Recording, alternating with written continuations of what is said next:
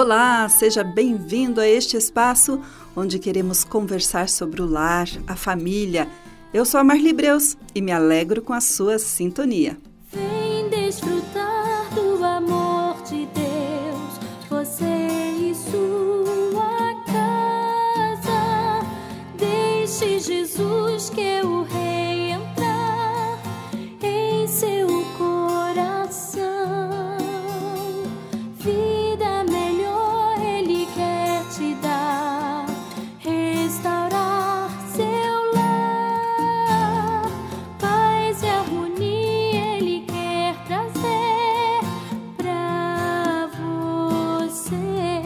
Se eu te perguntasse o que é o amor, o que você me responderia? Alguém poderia dizer: amar é cuidar, amar é valorizar, amar é respeitar. É verdade, tudo isso é amar. E a Bíblia nos diz, em 1 Coríntios 13, que o amor também é paciente, é bondoso, que não é orgulhoso, não é vaidoso e por aí vai. Já nas palavras do rei Salomão, em Cantares 8,6, ele diz que o amor é forte como a morte. A verdade, querido ouvinte, é que desde os tempos mais remotos tentamos entender e descrever o amor. Quem sabe com o objetivo de domesticá-lo, para desfrutar ao máximo de sua essência, diz o psicólogo e teólogo Marcos Quaresma.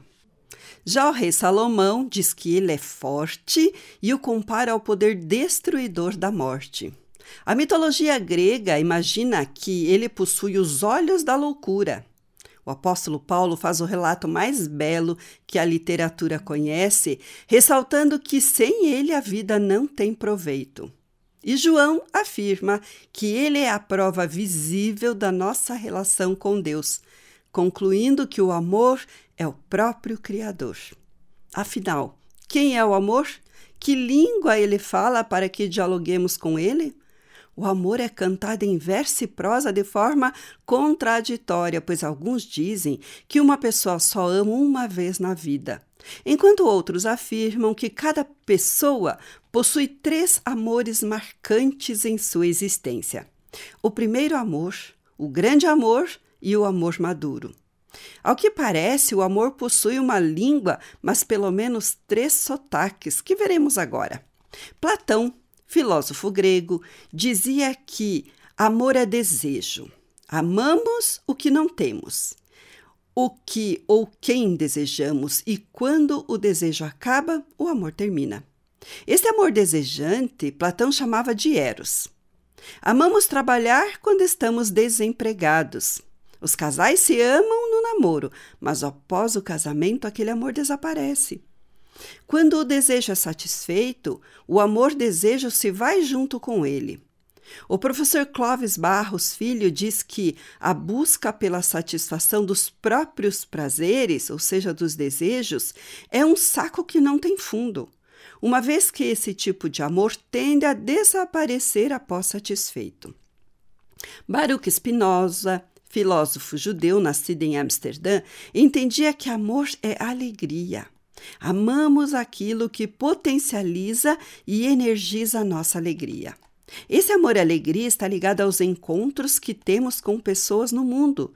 Por isso é recomendável aos jovens casarem com alguém com quem já tenha amizade, uma vez que é mais fácil trazer a sexualidade, o eros, para uma amizade existente do que a amizade para dentro, para dentro de uma relação que começou com a sexualidade. O amor a alegria é a felicidade pelo que temos e não pelo que desejamos. Não é falta, mas uma presença que nos põe em sintonia com a vida. Infelizmente, em nosso mundo consumista, somos pouco ensinados a celebrar com o que temos.